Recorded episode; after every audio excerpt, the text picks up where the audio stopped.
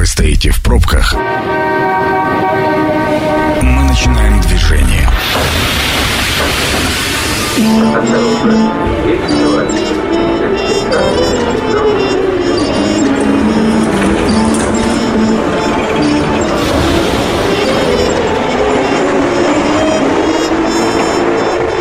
Метро.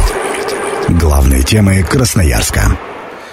Добрый вечер. Программа «Метро». Сергей Васильев у микрофона. А, сегодня наша тема звучит так. Новые финансовые, экономические реалии. Как будем жить дальше? Ну и, исходя из темы, вы уже должны догадаться. Если не, догада... не догадались, разрешите представить мою сегодняшнюю гостью. А, Мария Таткина, независимый финансовый эксперт. Мария, добрый вечер. Добрый вечер. А, что, давайте начнем по порядку. Вот уже за эфиром как-то начали бодренько рассуждать на тему, как же глубоко, как же низко пал доллар, да? Значит, э, действительно, давно не было такого снижения. А, хорошо это или плохо? И нет ли вообще ощущения, что это затишье перед бурей? Почему спрашиваю? Потому что сегодня наткнулся вот на такую формулировку, она чуть длинноватая, но тем не менее. А к чему приводит укрепление рубля в текущей диспозиции? К повышению покупательной способности сбережений и доходов для перераспределения капиталов в иностранные активы и импорт товаров и услуг. А, Все это провоцирует утечки капитала. Однако при закрытых рынках капитала и проблемах с импортом укрепление рубля приводит к взрывоопасности опасному накоплению напряженной системы. Аккумулируются огромные нераспределенные активы, которые могут пойти в неожиданном направлении, создавая диспропорции и дисбалансы на всех уровнях. Все это без учета фундаментального подрыва конкурентно-способной экономики. Э, вот... Э, а теперь на русский. Давайте переведем. Да, давайте переведем, что э, вопрос заключается в том, что хорошо ли вообще, что рубль вот настолько укрепился и вырос по отношению к доллару а, в нынешней экономической модели? И чем, чем это чревато, самое главное?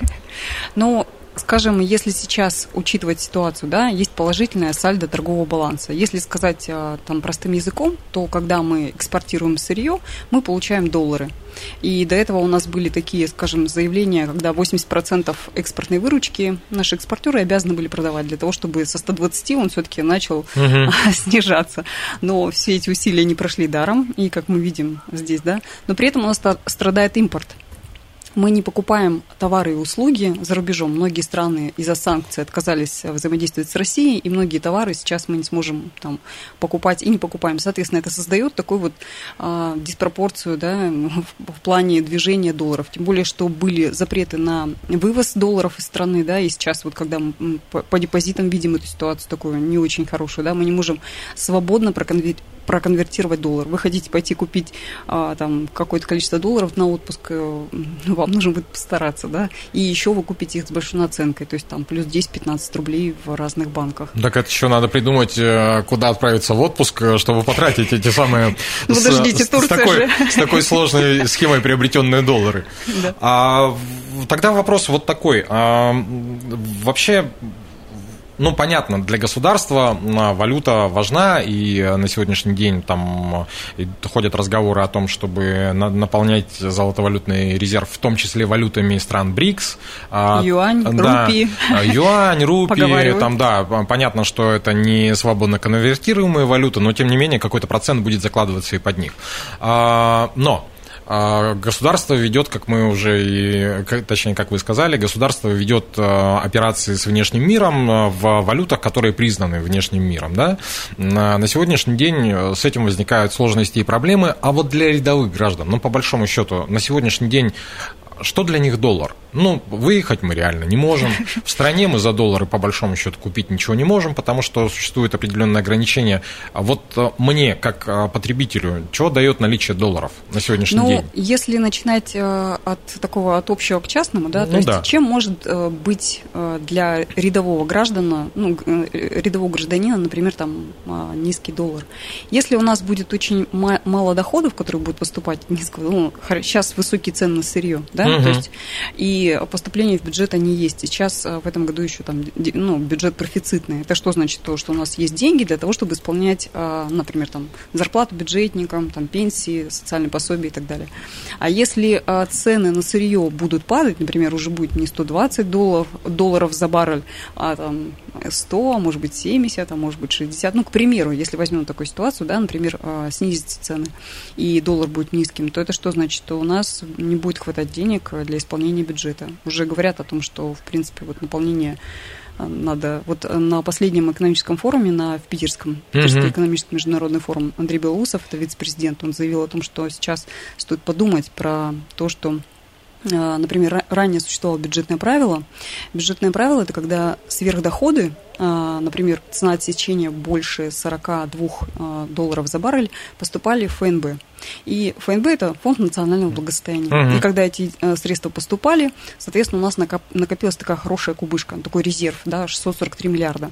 Но из-за того, что половина этих резервов заморожены сейчас за рубежом, да, в связи с санкциями, и вообще нам недоступны, то есть мы не можем их использовать, то он видит оптимальный курс, например, для исполнения бюджетов и для функционирования финансовой системы на уровне где-то 75-80 за доллар. И он говорит о том, что Центральному банку и правительству необходимо изменять денежно-кредитную политику, то есть ну, снижать дальше ключевую ставку до 5-6% для того, чтобы вот все-таки как бы войти в какую-то такую более-менее стабильную колею. Ну да, я и читал, и слышал э, заявление и Силуанова, и, Силуанов тоже. Да, и Набиулиной о том, что сейчас э, Центробанк собирается как раз проводить интервенции. И вот, ну... Валютные интервенции, да, да это тоже. Но представьте, насколько нужно много средств э, бюджета да, потратить для того, чтобы а, повысить. Это может э, ну, неравномерно и нецелесообразно потратить средства бюджета, которые, в принципе, там повысят доллар, но при этом э, расходование средств так вот, может быть чревато последствиями. Самый главный вопрос рядового гражданина. А, а зачем они собрались делать валютные интервенции, если доллар упал до отметки в 50 рублей? Типа, это же кто тут враг, да? И вообще, что происходит? Для чего ну, то есть для чего э, необходимо-то вот э, определенное... Наполнение бюджета, Сергей. То есть если мы говорим про высокую цену, ну, то есть когда мы продаем угу. нефть, газ, там, сейчас там газ достаточно высокий, да, там 1400 за кубометр, и, соответственно, мы получаем... Сейчас и нефть высокая, и да, уголь, и удобрения. Уголь, и удобрения, да, все, что мы продаем, и от чего мы получаем доходы. Если мы эти доходы, ну, вот уменьшим, ну, то есть и доллар будет э, достаточно низкий долгое время, и цены на сырье еще упадут, то наполнение нашего нашего бюджета находится немножко под вопросом. Понимаете, так, а, нет, а слушайте, а как же вот э, та самая история о том, что расчеты за российские энергоресурсы с э, недружественными странами мы проводим ныне не в э, там... Это и спровоцировало немножко укрепление рубля, не, но не немножко уже. Не в европейско-американских валютах, а, собственно, в том самом рубле, да? Так То есть вот. вы, вы приходите, меняете по, по нашему курсу. И... Так это и создало такое искусственное узкое горлышко. Смотрите, у нас очень много долларов поступает в страну. Мы продаем нефть, газ по дорогим ценам. А доллары поступают, они продаются, но мы не покупаем товаров.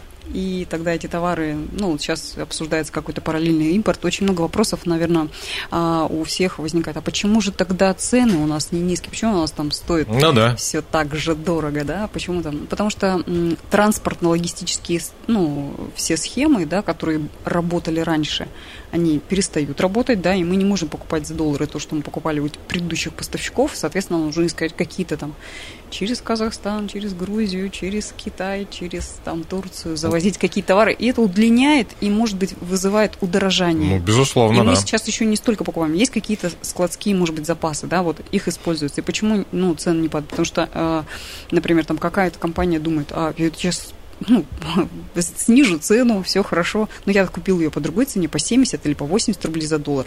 А, я буду покупать не по 50, потому что мне придется вести через там 3-9 земель. Угу. Но смотрите, вот для, для государства мы разобрались. Зачем это нужно? Да? Наполнение это наполнение бюджета. бюджета. А теперь э, давайте вернемся к началу разговора, к моему вопросу. Мне, как рядовому гражданину, на сегодняшний день зачем покупать доллары? Ну, то есть, где я их могу потратить? Тратить? условно? Это хороший вопрос, на него нет ответа. Но я к тому, что вы правы. Ну, то есть, если нам а, заграничные направления, там, Европа, да, то есть а, закрыто для путешествий, то где мы можем потратить? Ну, собственно. Ну, то есть, э, тут, э, когда у нас же есть еще вопросы про э, депозиты, о том, что, собственно говоря, есть у нас... Граждане, которые купили по 120, в ну, надежде, что он будет 200, а он стал 50. Да, и за обслуживание депозитов, и Кстати, за... это вот э, такая шокирующая новость. Я думаю, что она повергла в шок многих. Потому что если когда у вас просто, ну, когда мы говорили про Европу, про, про отрицательные ставки, для нас так, ну, там, диковато очень было, да? Угу. Но в этом случае сейчас там Тиньков один из первых, да, заявил о том, что на, если у вас лежит там больше там, тысячи долларов, соответственно, у вас будет 12% э, процент в месяц. Ну, это грабительские, да, то есть это и снижение курса, то есть вы, например, купили по 75 или по 80, угу. еще и 1% в месяц и, и еще и снижение курса. То есть это как бы получается так немножко подъедает вот эти накопления, которые сделали граждане и парковали их в валюте. А, у меня по отношению к этим ребятам вообще очень странное ощущение. Они либо решили полностью развалить свой бренд, да, либо до конца себя закопать. Ну, сейчас же сменился собственник, да? И... Вот э, и как раз возникает вопрос, попадалась новость, опять же, на глаза о том, что за э, валютные переводы и операции в данном конкретном банке взимается комиссия там чуть ли не 200 долларов. А, там вплоть до того, что... У них сейчас бесплатная акция идет до конца месяца. Ну, сегодня она закончилась. Ну да, там с 4 июля вся вот эта история да. у них начинается. А, вообще, ну, и это же, опять же, ну, там, понятно, Тиньков, но многие банки уже начинают за обслуживание вот этих... Э, Даже брокерские счета уже идут в расчет. То есть в Тинькове уже ввели, если у вас 20 тысяч долларов больше этой суммы, то, соответственно, тоже будет комиссия за обслуживание. А, ну, я не знаю, уж э, это, во-первых, а, законно, незаконно, а во-вторых, б, это, ну, то есть э, нам хотят совсем сказать, что, ребята, не имейте... Да, не имейте дела вот с этими... Э, зелеными бумажками. Зелеными бумажками. Что происходит-то? Зачем это все? Я не знаю, может, у вас есть ответ? Мне кажется, сейчас все, что происходит, а, действительно беспрецедентно настолько, ну, многие новости нас э, шокируют, что действительно у многих возникает вопрос, а что же делать, да? Какие вообще средства есть? Сейчас э, с недвижимостью тоже какие-то вопросы, да, то есть если спрос будет падать, то строители где будут брать материал? Ну, то есть это, конечно, параллельный импорт, может быть, что-то будет заменяться. Но сейчас э, много разговоров идет в правительстве про поддержку э, строителей, про льготную ипотеку. Да? Ну да, ставка по льготной ипотеке в очередной раз снизилась. Будут и 5, и 7 делать, и как бы это уже не 20. Ну, то есть это должно как-то немножко... То есть кто-то инвестирует в недвижимость, у кого есть там доходы высокие, да, кто-то инвестирует в акции, которые сейчас ну, стоят, например, там, я не знаю, там, как Яндекс стоил 5 тысяч, сейчас стоит там 1600.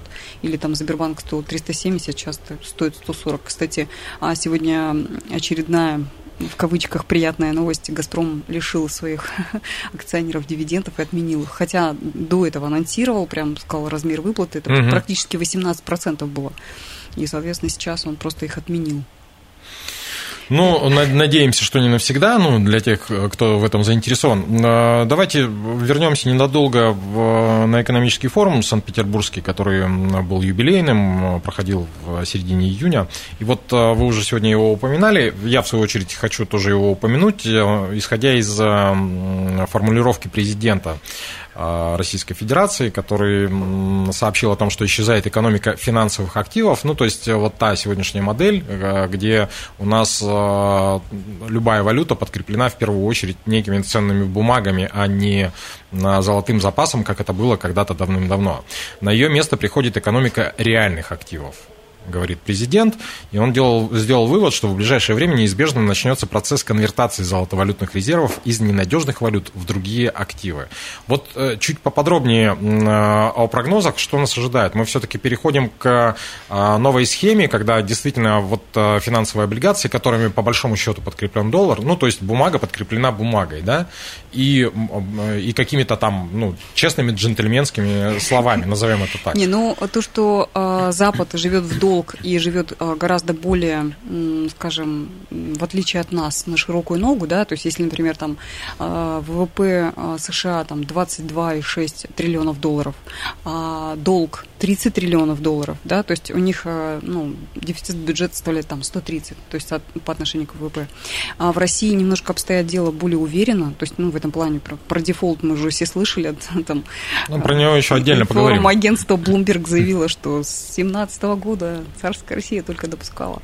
Ну, а, соответственно, у нас какой доход? А, мы зарабатываем где-то, ну, там, ВВП нашей страны, да, наша страна производит, а, это ВВП, это макроэкономический показатель угу. товаров и услуг, которые произведены за год. Внутренний валовый продукт. Да, да. А, все-таки у нас 18% э, всего лишь долг, и поэтому это в любом случае не так критично. Кстати, многие страны, даже там, там Япония и Китай, и у них достаточно большие долги, чем ну, там, в России, скажем. Ну, и 60, где-то в Китае 66% к ВВП. Ну, американцев э, тоже там... На 130. Да, там прям хорошие такие показатели. Это программа «Метро». Авторитетно о Красноярске.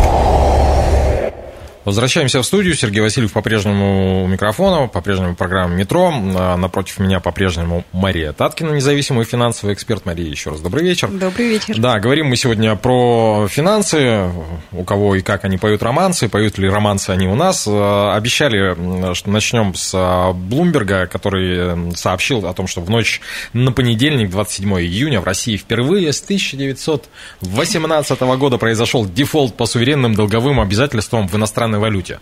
А вот а, давайте поподробнее по поводу дефолта. А, с валютой вроде как разобрались э, для государства и для там, частного гражданина.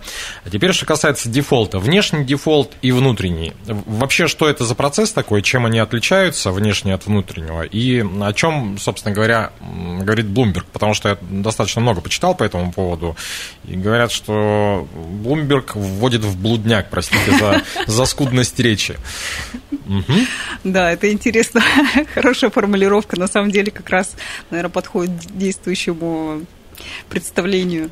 Но а, хочу сказать, что деньги у России для того, чтобы заплатить, есть. Просто лицензию для того, чтобы а, делать эти платежи, эти транзакции да, на международном рынке, они закончились и их не стали продлевать. То есть а, средства для выплат а, этих купонных доходов, они, получается, есть у России, они размещены на специальных счетах, но они в рублях. А договор эмиссионный, да, проспект эмиссии, не предполагает выплаты в долларах, и, соответственно, значит, они не могут их а, получить, те конечные бенефициары, которые которые владеют этими э, еврооблигациями. Но, а, опять технический же, нас, дефолт. Да, технический дефолт, э, мы как-то уже о нем говорили, но насколько э, я вот понимаю, что есть же финансовые посредники, так называемые структуры, и почему наш Минфин говорит о том, что дефолт не, не может быть, потому что да, как раз до финансовых посредников наши деньги дошли, а то, что они от... Не перечислили? Да, а то, что финансовые посредники не перечислили вам, ну так вы и разбирайтесь с этими финансовыми посредниками. А вообще, чем, э, ну, скажем так, что такое, что из себя представляет процедура дефолта? Ну, это когда, например, государство имеет долги и а, не может по ним расплатиться. И тогда, вот помним, 98 год, да, когда угу. у нас был там дефолт в стране. Когда Но это внутренний был. Внутренний, да. Если у нас есть какие-то внешние обязательства, то есть у нас а, внешние обязательства где-то равны там 438 дол... миллиардов долларов, да? Mm-hmm. А если взять на начало спецоперации, наш э, фонд национального благосостояния это где-то 643 миллиардов долларов. То есть смотрите, если взять во внимание половину наших замороженных активов, если даже они потребуют э, при дефолте возмещения всех тех средств, которые, собственно, там, например, у них находятся в владении, mm-hmm. то они могут могут воспользоваться и отозвать все те замороженные активы, которые, в принципе, есть. И... Ну, практически покроют. Ну, там 300, 300 сколько, 370, да, замороженных. А внутренний дефолт но внутренний дефолт, когда страна не может выполнять свои обязательства. По отношению к гражданину. Граждан, да. Ну, то есть э, все вот эти социальные выплаты, Абсолютно. пенсии, пособия, госслужащие и так далее, и так далее, и так далее. Страна говорит, э, все, ребята, дефолт. И что происходит? Ну, то есть, в, чтобы механизм понимать, чтобы простроить структуру. Давайте не будем про это говорить, чтобы не призывать никаких... Не-не-не-не-не, ну, просто для, это же для понимания, скажем да, так. Да, когда государство не может э, выполнять свои обязательства по отношению своих граждан. В этом случае, что есть исполнение бюджета, есть национальные проекты, есть э, пенсии, там, а, социальные пособия и так далее. Угу. И, э, ну, то есть... Например, у, если взять государство как домохозяйство, да, например, у вас нет денег для того, чтобы, например, там что-то uh покупать или так далее. То есть это вот как бы ситуация так выглядит. Так, а что происходит? Государство говорит, денег нет, э, но вы держитесь, но вы держитесь да, делайте, чего хотите. Ну, почему в 98 году э, произошло именно так? А, ну, то есть, по сути... Набрали очень много международных кредитов, когда ставки по их, а, скажем, обслуживанию были слишком высоки, и невозможно было исполнить с учетом тех цен на сырье, которые были.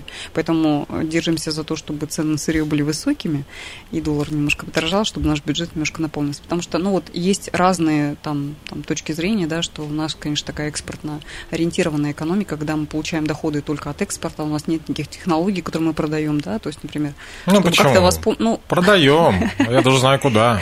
Ну, по крайней мере, несколько регионов-то точно.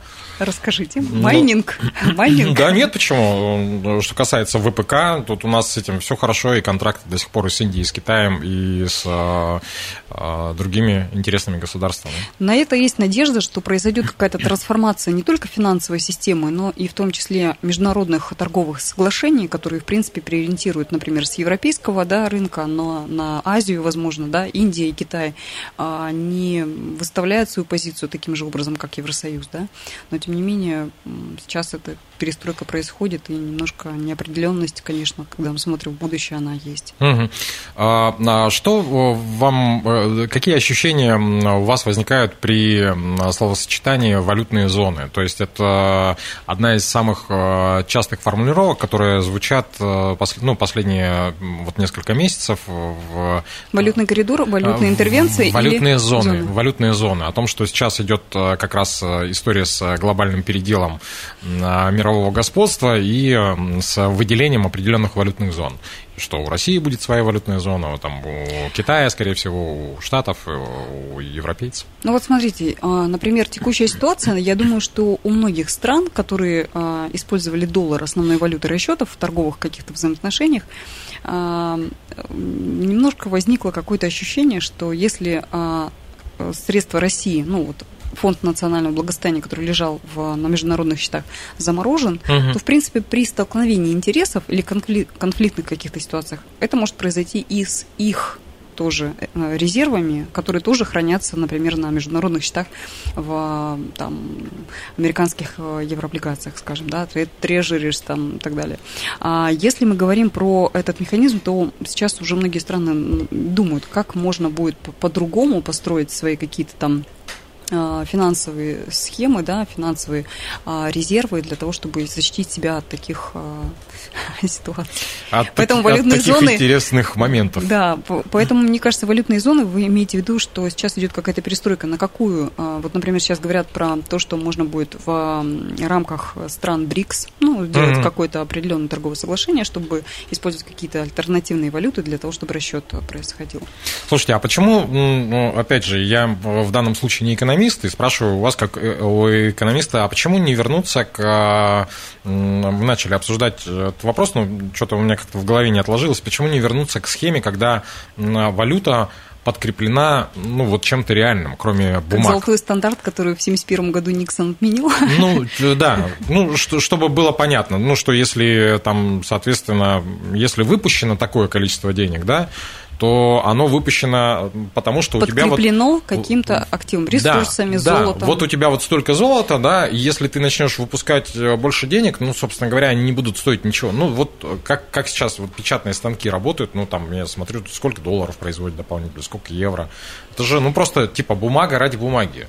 Это очень интересный вопрос. Знаете почему? Потому что если учитывать, например, а, долги, которые обслуживают, например, там Европа и Америка, да, то угу. их э, долги, ну, мы знаем, что ФРС начал поднимать ставку, это тоже определенное, скажем, влияние на международные финансовые системы, да, происходит, то их обслуживание долга, представьте, у них 30 триллионов долга. То есть если обслуживание этого долга вырастет, то есть, а, знаете, у, у Японии там 266 к ВВП долг, угу. там у Китая 66. То есть обслуживание более а, дорогих таких резервов, то есть приведет общему такому дефолту. Я имею в виду, что так просто Так, это мне не кажется, произойдет. Мне кажется, мы и так в эту сторону очень уверенно, в сторону обрыва бежим прямо. Об- обрыв.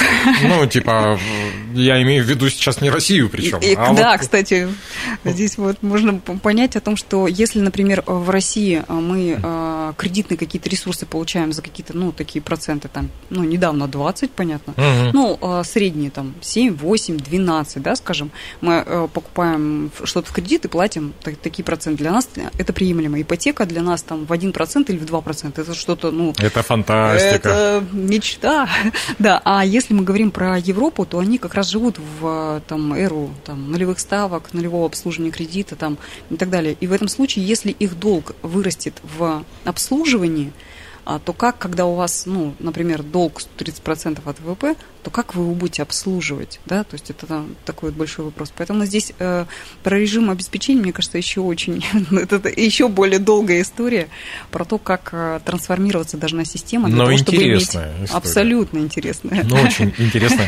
А Заговорили про ставки. А, Чего происходит с ключевой ставкой? А, Поначалу, соответственно, когда фев- конец февраля подняли резко ключевую ставку, а потом начали скидывать.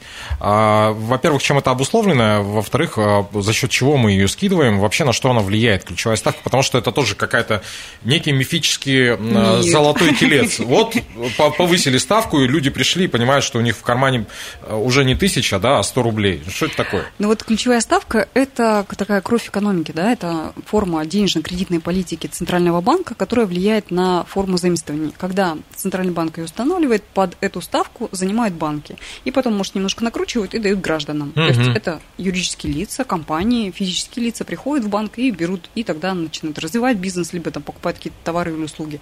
То есть это такой, не знаю, кровь экономики, которая происходит. Если мы говорим про 20, то есть тогда многие компании какую должны получать маржу для того, чтобы, а, собственно, а, отбить 20 и еще заработать какой-то, ну, скажем, доход для того, чтобы это все-таки Мгм. было достаточно выгодно.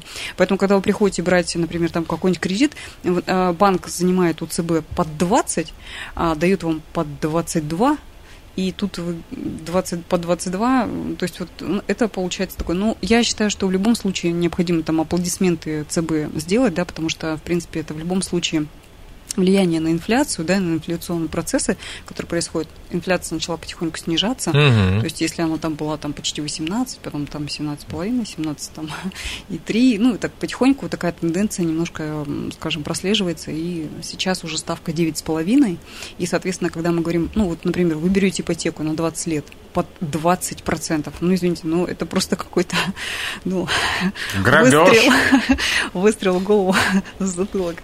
Да, а когда вы берете ипотеку под 6, да, и растягиваете свои платежи. Ну, то есть понимаете, что это влияет на сумму и там на объем. Да много, на, на много чего получается. Да, абсолютно. И поэтому, когда мы говорим про то, что двигает эм, экономические процессы, то есть ключевая ставка это как раз такой барометр эконо- экономики, который э, начинает стимулировать спрос, да, то есть когда мы, например, там снижаем ставку по, если сейчас э, государство говорит о том, что будет льготная ипотека под 5%, под 6%, согласитесь, это более привлекательно, чем вы бы ее оформили Ну, под 15%. Конечно. Вот, это и есть э, вот как раз движение для того, чтобы стимулировать потребительский спрос. Так слушайте, а у нас получается вообще вся экономика построена на ростовщичестве? Ну, так вот, если прос- простыми словами, Нет, ну мы- честными.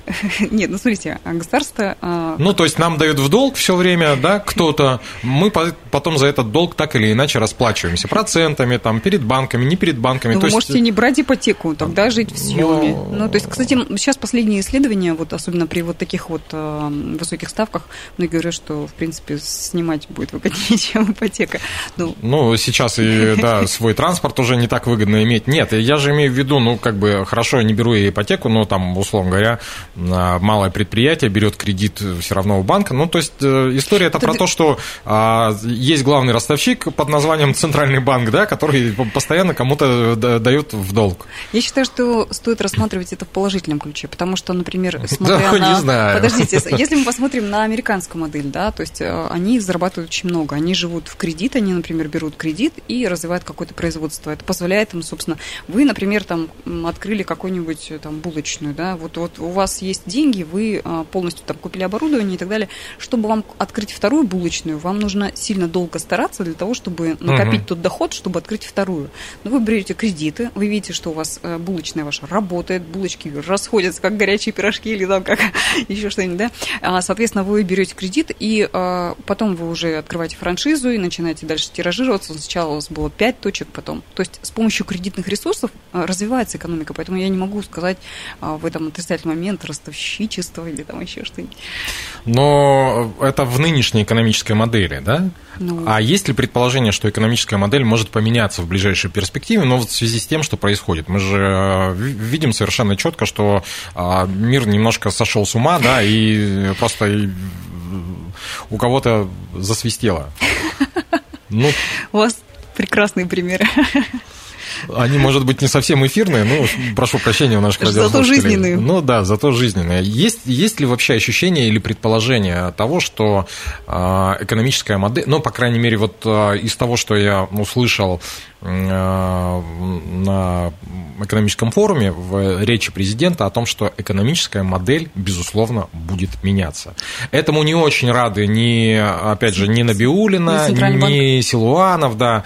Ну, как бы по их лицам это все было четко видно, что их эта перспектива не радует, но а, президент обозначил такую стратегию, что экономика будет, э, экономическая модель будет меняться. Куда? В какую Почему? сторону? Ну, э, наверное, я здесь поясню, здесь э, какое мне мнение, что если, кстати, Андрей Белоусов, да, вице-премьер, как раз который заявил о том, что вот прошлая модель не работает, накопительство, да. Смотрите, когда э, фонд национального благосостояния при получении сверхдоходов отсекает э, при 40 долларах и складывает это в кубышку, то эти деньги в экономике не работают. Угу. И в этом случае они не пускаются на строительство дорог, э, там, я не знаю, каких-нибудь там национальных проектов, на развитие IT-сферы, строительство самолетов и так далее. Они же никуда не идут, они кумулируются для того, чтобы ну, накопился такой жирок, ну, назовем его так, да, для того, чтобы в финансовом угу. случае каких-либо форс-мажоров форс-мажоров, государство могло воспользоваться этими деньгами. А сейчас он говорит о том, что а, лучше вот эти деньги, ну, а, которые накапливаются, то есть пускать как раз в инвестиционный проект, в, дело. в инвестиционную, да, чтобы экономика развивалась, что вот давайте вложим и начнем строить свои самолеты, там свои какие-то. Ну, то есть по-хорошему деньги должны работать, работать это, в экономике, конечно, а не накапливаться ж, в фонд. А не накапливаться в матрасах, да, это то, что мы проходили с самого детства. Но при, но при этом, на мой взгляд, какой-то резерв тоже должен быть, потому что форс-мажоры, например, со стоимостью сырья ну, то есть сейчас оно стоит очень дорого, да, и если у нас не будет все, все будет работать, то вот этот возврат-то он тоже, то есть в любом случае в любом домохозяйстве должен быть какой-то НЗ. Но вес, ну, как бы сбалансированный. Спасибо огромное. Хотелось бы сказать э, моей сегодняшней гости Мария Таткина была в гостях, независимый финансовый эксперт. Э, Мария, спасибо. Спасибо. Э, спасибо уважаемым радиослушателям. Надеюсь, мы вам чем-то помогли с точки зрения прояснения ситуации. Программу можно будет переслушать на сайте 128.fm. Эм. Она очень скоро появится. Если вдруг что-то непонятно, может быть, просветление какое-то наступит. Станция Поезд дальше не идет. Просьба освободить вагоны.